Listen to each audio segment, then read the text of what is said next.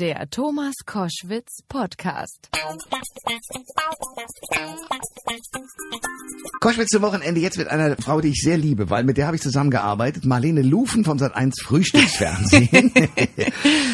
Die hat allerdings in diesem Jahr ein aufrüttelndes Buch veröffentlicht. Die im Dunkeln sieht man nicht, warum missbrauchte Frauen schweigen. Marlene Lufen, herzlich willkommen. Ach, ich freue mich so bei dir zu sein, Koschi. Das Vielen war- Dank für die Einladung. Du hast dich da einem schweren Thema genähert. Du bist selber Opfer sexueller Gewalt geworden, mit 19. Jetzt sage ich nicht, wie alt du jetzt bist, äh, aber doch ein paar Jahre älter. Warum hast du so lange geschwiegen? Na, äh, erstmal war der Vorfall für mich nicht traumatisch, weil ich mich aus dieser Situation, die äh, kurz mal ähm, bedrohlich war, selber befreit habe. Also ein Fotograf, du hattest ein Shooting, schmiss sich plötzlich auf dich und dachte, er müsste dringend irgendwie mit dir schlafen und das hast du verhindern können. Genau, also es war eigentlich schon fertig das Shooting und beim mehr oder weniger beim vorm, vorm Verabschieden äh, passierte das und es ähm, war aber es ist nichts passiert. Ich habe mich habe den wegtreten können und hatte aber eben in meinem Leben so diese Erfahrung, wie sich das anfühlt, dass einer für mich völlig unvorhergesehen ähm, durchknallt und ähm, meine meine persönliche Freiheit eingrenzt. Ähm, so, und da ich aber meinen Eltern davon erzählen konnte, mich selber ähm, befreien konnte, hat es für mich keine seelischen Spuren hinterlassen. Ich weiß heute nach meiner Recherche, dass genau das der Unterschied ist. Also wenn Frauen oder wenn Menschen grundsätzlich sich aus einer Gefahrensituation nicht befreien können und diese Flucht nicht gelingt, das ist das, was man als traumatisches Erlebnis hat und das Trauma entwickelt sich genau daraus. Und ähm, aber ich wusste halt, ähm, dass sowas passiert und aufgrund von Gesprächen, die ich dann ein paar Jahre später mit Freundinnen hatte, so dazu, ähm, wusste ich, dass es ja sehr vielen Frauen passiert. Also es gibt ja sehr viele Frauen, die das so in ihrer Vita haben. Manche haben ganz viel zu viele haben in der in der Kindheit über längeren Zeitraum Schreckliches erlebt Teilweise aus der eigenen Familie sogar. teilweise in der eigenen Familie, Ja. sogar der größere Teil von den Betroffenen. Und andere eben, die das irgendwann mal erlebt haben und das vielleicht abhaken können. Ich habe Freundinnen, die haben eine Vergewaltigung erlebt, ja. Und darüber auch erst nicht gesprochen. Und mich hatte immer in meinem Arbeitsleben, in meinem Berufsleben geärgert, dass darüber die Medien, für die ich ja auch arbeite, völlig falsch berichten. Es wird eigentlich bei prominenten Fällen, äh, die es gab, immer sehr viel Schmutz ausgeschüttet über der Frau. So von wegen, ja, sie ne, immer, immer ist ja Zweifel im Raum und am Ende müssen oftmals die ähm, Frauen dann die Prozesskosten bezahlen, weil sie es nicht beweisen konnten und dann gibt's irgendwie noch einen Zivilprozess und am Ende sitzen sie auch noch mit Schulden da. Also und das hat mich wahnsinnig geärgert über viele Jahre und dann brach es irgendwie an einmal praktisch an einem Tag bei mir raus und ich habe gesagt, so jetzt sage ich zumindest mal was zu dem Vorwurf, dass man nicht sofort zur Polizei geht, weil ich habe damals 0,0 drüber nachgedacht, dass ich zur Polizei gehen müsste oder könnte. Hast du mit diesem Fotografen irgendwann mal darüber geredet? Nie wieder. Ich hatte keinen Kontakt mehr dazu. Ich habe den auch nicht gesucht. Ich habe meinem Freund es damals auch erzählt. Ich habe den auf Knien gebeten, dass er bitte den nicht jetzt mit Kumpel zusammenschlägt, was er vorhatte. Und ich wollte einfach den nie wieder sehen, nie wieder treffen und habe die Fotos auch nie gesehen. Und dabei blieb es. Marlene Lufen ist seit eins Frühstücksmoderatorin und ist bei mir zu Gast, weil sie das Buch geschrieben hat, Die im Dunkeln sieht man nicht, warum missbrauchte Frauen schweigen und so lange schweigen. Jetzt hast du recherchiert, du hast Freundinnen befragt, du hast äh, alle möglichen Frauen befragt. Was ist der Grund für manchmal 20, 30, 40 Jahre langes Schweigen? Also der allervorderste Grund ist der, dass Frauen wissen, dass sie sich eigentlich mit einem Veröffentlichen ihres, äh, ihres Schicksals am allermeisten selber schaden. Das passiert im Familienkreis. Es erleben ganz viele Frauen, dass sie, wenn sie sagen, dass der Schwiegervater, der Onkel, der Trainer ähm, was tut, was nicht in Ordnung ist, dass sie ganz oft angezweifelt werden, mindestens, oder womöglich als, ach, jetzt macht sie schon wieder Zicken und jetzt ist immer mit ihr Probleme. Also das ist das, was ganz viele Frauen erlebt haben, von der eigenen Mutter auch. Äh, Im Grunde genommen sagen die, ich, es passiert sowieso oder es ist sowieso passiert, ich kann es nicht mehr zurückdrehen. Was habe ich davon, wenn ich das jetzt ähm, öffentlich mache? Und bei der Polizei, früher noch viel mehr, erleben natürlich Frauen auch sehr häufig, dass sie im Prinzip so in so eine Schmuddelecke gedrängt werden. Ne? Na, was hatst du denn an? Ist so die erste Frage. Es gibt eine sehr hochrangige äh, Berliner Polizistin, die mir erzählt hat, dass sie auf dem Weg als junge Polizistin nach Hause vom Dienst einen Überfall erlebt hat ähm, dieser Art, sexueller Natur und äh, der ziemlich heftig und brutal war. Dann ist sie zu Hause angekommen, hat verschnauft und dann ist sie zurück zur Wache und hat es angezeigt. Und der Kollege, der sie kannte, der hat gesagt, na, was hast du denn an? Ja, so als, also der, die intuitive Geschichte, ich weiß, ich werde ja nach, nach am Ende noch beschuldigt, dass, dass ich die, der, das Ganze hervorgerufen habe. Das spüren Frauen, das erleben tatsächlich Frauen, auch die, die es gemacht haben, natürlich nicht immer, aber viele. Und das weiß eine Betroffene und deswegen haben viele mir gesagt, haben sie lieber geschwiegen. Das ist aber auch eine Grauzone, die schwierig ist tatsächlich. Natürlich. Äh, wir werden im Laufe der Sendung noch ein bisschen ausführlicher darüber reden, weil äh, das Schöne ist, dass wir wirklich uns A lange kennen und B aber natürlich Mann und Frau sind. Mhm. Und ich die andere Seite der Medaille kenne, unter anderem, weil ich recherchiert habe bei äh, Jörg Kachelmann oder Andreas Türk, wo eben Frauen erstens mal was behaupten, was nicht stimmt und man sofort sagt, ja klar, der muss es ja gewesen sein und der wird gleich mal... Na sagst du jetzt, wir lassen uns mal schön diskutieren über die Fälle. So, ganz genau. Na, bei, bei Andreas Türk ist es ja dann tatsächlich ja. rausgekommen, dass genau. es wirklich gar nichts dran war. Bei Kachelmann äh, ist es leider nur ein Freispruch zweiter Klasse gewesen. Aber da können wir in der Tat drüber diskutieren. Aber das, das, das, das Spannungsverhältnis, und das ist etwas, was ich auch an mir selber beobachtet habe, nur funktioniere ich offenbar nicht wie ein gewalttätiger Mann, ist, dass Frauen natürlich schon einen Reiz ausüben können, allein wenn sie im Sommer leicht bekleidet in ein Studio in unserem Fall kommen und du denkst, wow, sieht die toll aus. Und jetzt geht das Ganze mit dem politisch Korrekten los. Du darfst ja nicht gleich sagen, meine Fresse siehst du geil aus, wenn man die kaum kennt, würde man aber gerne, wäre nämlich die ehrliche Aussage. Ähm, und ja, wie verhalten? Also Männer haben da äh, im Zweifel, wenn sie ordentliche Männer sind, auch eine beschissene Rolle, oder? Also ich würde einen riesengroßen Unterschied machen zwischen sexistischen Sprüchen und dem, worüber ich eigentlich spreche, ja. nämlich sexuelle Gewalt. Sexistische Sprüche sind äh, äh, auch nicht schön, mache ich aber selber auch. Ich könnte dir jetzt auch sagen, Mensch, äh, Koji, geile Nummer, du siehst immer noch so genauso gut aus wie früher. Und das ist, da ist vieles auch nicht in Ordnung und es ist gut, dass darüber diskutiert wurde, weil manch ein Vorgesetzter hat natürlich seine Rolle auch missbraucht, indem er äh, wirklich Anzüglichkeiten äh, gesagt hat. Aber du kannst mir immer ein Kompliment machen und ich glaube, das ist, das ist was, was wir jetzt so neu justieren in unserer Gesellschaft und das ist gut so. Aber dagegen habe ich erstmal überhaupt gar nichts. Ähm, ich Gewalt. spreche davon, was du dir nicht vorstellen kannst, äh, das, was man im wahrsten Sinne des Wortes als unglaublich bezeichnen kann. Normalerweise, und ich habe sehr viele tolle Männer kennengelernt in meinem Leben, äh, haben Männer sehr viel Freude daran, wenn Frauen auch Spaß am Sex haben, um es jetzt mal deutlich zu machen. Genau. Ja. Und das ist das, was normale Männer als, als natürlich und äh, erregend, erregend und so weiter empfinden. Und deswegen können diese Männer sich nicht vorstellen, dass andere aber anders ticken, dass es eben andere gibt. Und die ticken so, die finden es erst geil, wenn es weh tut der Frau, die finden es erst geil, wenn es gegen den Willen der Frau passiert. Und, ähm, und das Schlimme ist, es gibt sehr viele Opfer, aber denen wird nicht geglaubt, weil die Männer, die das hören, können sich es nicht vorstellen. Und das ist die, das ist die große Krux an der Sache. Also wie könnte eine Hilfe aussehen? Hast du dich mit Leuten unterhalten, die da helfend therapeutisch eingreifen? Also grundsätzlich würde ich mir wünschen, dass wir erstmal anders mit dem Thema umgehen. Da passiert jetzt gerade viel durch diese MeToo-Bewegung und Time's Up, so heißt es in Amerika. Bei uns ähm, ist auch das Thema ähm, in den Medien sehr stark gewesen und ich finde schon, dass sich ein bisschen was verändert hat, einfach damit mal, weil auch Frauen und auch Männer äh, formuliert haben, was sie okay finden und was sie eigentlich nicht okay finden. Und ähm, sich darüber auch mehr Betroffene getraut haben zu äußern, dass sie sowas erlebt haben das ist einfach jetzt auch meine Arbeit. Ne? Ich möchte einfach eine Öffentlichkeit schaffen und eine Aufmerksamkeit dafür schaffen, zu sagen, müssen wir aushalten. Es gibt das und zwar relativ häufig. Das ist meine Aufgabe. Ich möchte Mitgefühl und Solidarität mit Betroffenen. Das gibt es zu wenig. Es gibt es fast gar nicht, um ehrlich zu sein. Das heißt, damit erreichen wir ganz viel. Damit erreichen wir nämlich dann im, im, im Nachgang dazu, dass sich mehr Frauen trauen, zur Polizei zu gehen, wenn sie wissen, sie werden nicht sofort verunglimpft, sondern man hört ihnen erstmal zu.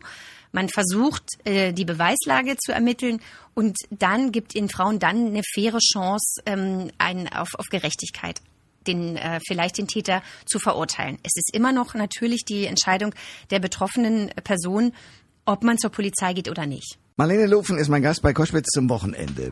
Die im Dunkeln sieht man nicht, warum missbrauchte Frauen so lange schweigen. Ich füge das zu lange mhm. noch hinzu. Eigentlich heißt es nur Frauen schweigen. Ähm, du hast diese Arbeit auf dich genommen und beobachtet, wie die Opfer äh, mit ihrem Leben umgehen müssen. Ich glaube aber, dass das äh, zur Diskussion, äh, um das Thema wirklich aufzumachen, natürlich die Männer braucht. Also diejenigen, die sich nicht vorstellen können, was eine Vergewaltigung ist und warum das überhaupt ein Mann macht. Wir müssen aber auch über die Medien und den, sagen wir mal, die, die, die Trendentwicklung sprechen. Es gibt ein, finde ich, ein Phänomen, wo ich sage, jetzt ist aber gut. Ähm, ich weiß nicht, ob du das mitbekommen hast. Morgan Freeman war plötzlich von einer Journalistin äh, angegriffen worden, weil der bei laufender Kamera in der Tat sexistische Sprüche rausgehauen hat, aber sonst nix da kann man jetzt sagen, ja, das darf er nicht machen. Andererseits ist es ein Charmeur, ist es ein Schlitzohr. Wenn man den Typen sieht, weiß man, was man von dem zu erwarten hat und er ist halt ein Mann. So. Und die Frau, die Frau war hübsch.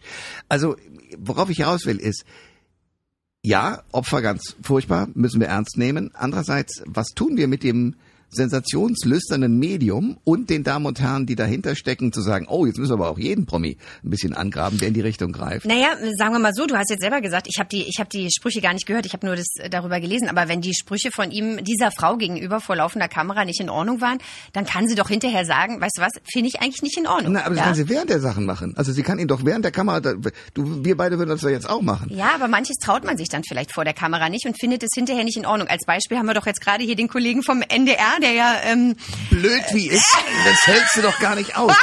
der ja irgendwie auch nicht so ganz geschmackssicher ist in dem, was er wie Nein, formuliert. Interviews kann er auch nicht. Der hat Nee, die, ah, aber das zeigt ja eine Sache. Ne? Also wir werden groß, wir Mädels, mit der mit dem Wissen, dass wir immer einen Spruch über unseren dicken Hintern, wenn wir ein bisschen zu dicken Hintern haben, äh, aushalten müssen.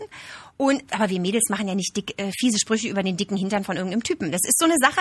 Mädels kriegen Sprüche irgendwie, die äh, äh, die ist da ein bisschen unscharf und die äh, hat äh, Hängemöpse oder was auch immer so. Ne? Also das ist halt so eine gewisse ähm, Respektlosigkeit. Da in diesem Ausspruch von dem NDR-Kollegen kam es wieder zum äh, zum Ausdruck, so von wegen, wer hier nicht mitmacht, kriegt zur Strafe eine Nacht mit meiner Kollegin, die stand neben ihm. Und das finde ich schon in Ordnung im, im Jahr 2018, dass wir jetzt sagen, wisst ihr was, Jungs, finden wir nicht in Ordnung. Nein, das geht auch über die Grenzen. Aber zu sagen, ähm, äh, also sie sind eine tolle Frau und ich gucke mir sie toll an, weil sie einfach toll aussehen, äh, ist ja auch schon in dem Bereich, wo man sagt, ey, das ist ein bisschen mehr als nur ein normales Ich finde professionelles es okay zum Beispiel. Ich Ja. mache auch äh, Männern und Frauen gerne Komplimente. Und da ist für mich nicht die, nicht die Grenze. Ich sehe, ich, also sagen wir mal so, ich sehe folgende, folgende Situation und ich möchte das unter gar keinen Umständen abtrennen, nach dem Motto, das gehört in denselben Topf wie, wie wir- wirkliche Opfer von Vergewaltigung, damit wir uns gleich ganz richtig verstehen. Aber zum Beispiel die Journalistin, die Rainer Brüderle vorwarf nach einem Jahr, dass er ihr mal gesagt hat, na, Sie könnten einen Dirndl aber auch toll ausfüllen, da muss ich sagen, da ist Hinterlist dahinter. Und das ist eben die, die andere Seite der Medaille, dass eben viele jetzt auch, und das ist so meine Befürchtung, ich weiß gar nicht, ob die stimmt, jetzt aus den Löchern kommen und sagen, so, da fällt mir aber auch noch was ein, statt ähm, und das, glaube ich, ist ein, ein weiterer Teil der Arbeit, den du hoffentlich, oder ich helfe gerne mitleisten musst, dass einerseits natürlich die Frauen den Mut finden müssen, die vergewaltigt wurden, zu sagen, das ist mir passiert und die dürfen nicht auf einer Polizeidienststelle oder sonst wie verunglimpft werden. Andererseits eben aber auch zu dieser Arbeit dazu gehört, es rechtzeitig zu tun. Also nicht nach zwei Jahren auf die Idee zu kommen, oh, Morgan Freeman hat mich aber beleidigt.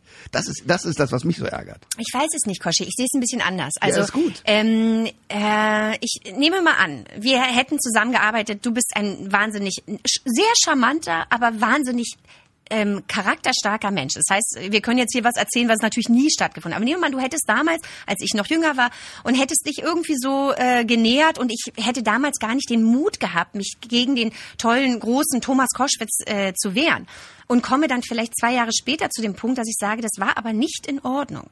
Und er hat mich, so, dann, dann muss auch zwei Jahre später das noch erlaubt sein. Aber ist es dann nicht fairer, du wärst zu mir gekommen, hättest gesagt, Koschwitz, das war aber nicht in Ordnung? Aber die, das Problem ist ja, es findet ja statt zwischen Menschen, die, also dann ist es ein Problem, wenn es zwischen Menschen, die äh, über jemandem stehen und die Frau steht meistens darunter. Also die Probleme, die es gibt, sind ja nicht zwischen Chefin und Azubi.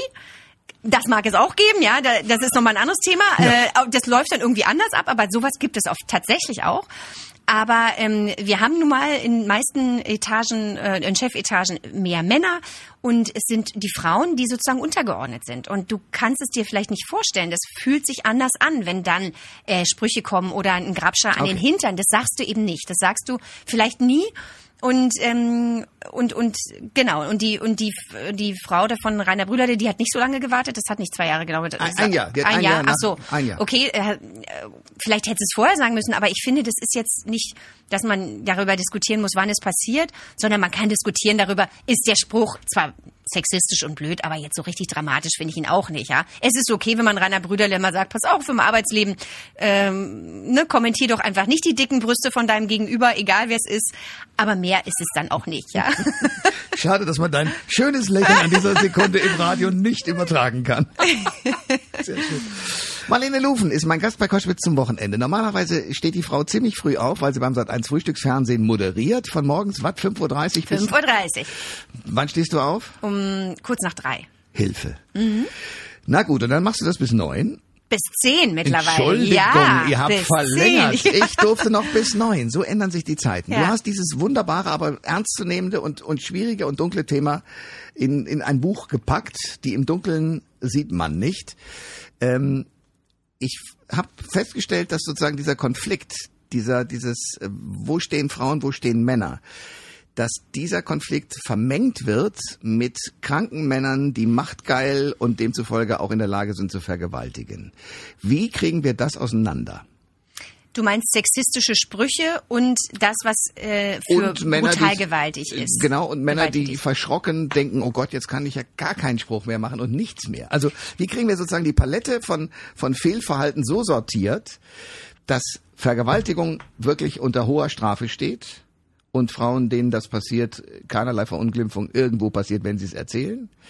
Wie kriegen wir hin, dass ein sexistischer Spruch nicht sofort humorlos immer sofort in die falsche Ecke geschoben wird? Also ich würde mal so sagen, ähm, wenn man im Arbeitsleben merkt, dass man mit so Sprüchen nicht so ganz gut ankommt, würde ich es einfach lassen. Und dann ist das Thema ziemlich schnell beendet und gelöst, das So, Problem. ja. Und daru- deswegen, weil wir hier jetzt diskutieren in unserer Gesellschaft, unter Freunden, beim Grillen, genauso wie im Arbeitsplatz, passiert vieles, was eine Gesellschaft ja immer macht. Also wir sind immer im Wandel. Ja, Früher war es noch okay, äh, dass man die Kinder geschlagen hat und seine Frau womöglich auch. Da sind wir schon längst äh, weiter. Und deswegen verändert sich eine Gesellschaft, weil man darüber diskutiert. Wir br- brauchen sicherlich nicht darüber zu diskutieren, dass, ähm, dass eine Vergewaltigung oder jegliche Form der sexuellen Nötigung und Gewalt äh, was ganz anderes ist. Und das ist ganz klar. Und Natürlich ist es sch- darf nicht stattfinden. Ja. Meine Arbeit geht nur in diese Richtung. Das, andere können über moralische und philosophische Dinge sprechen. Ähm, das tue ich auch gerne, aber im Grunde genommen geht es mir darum, dass, dass wir einmal realisieren, dass diese Form der Gewalt noch viel zu häufig existiert. Einfach eine unfassbar große Menge wir an Betroffenen in unserer Gesellschaft haben die mit uns leben.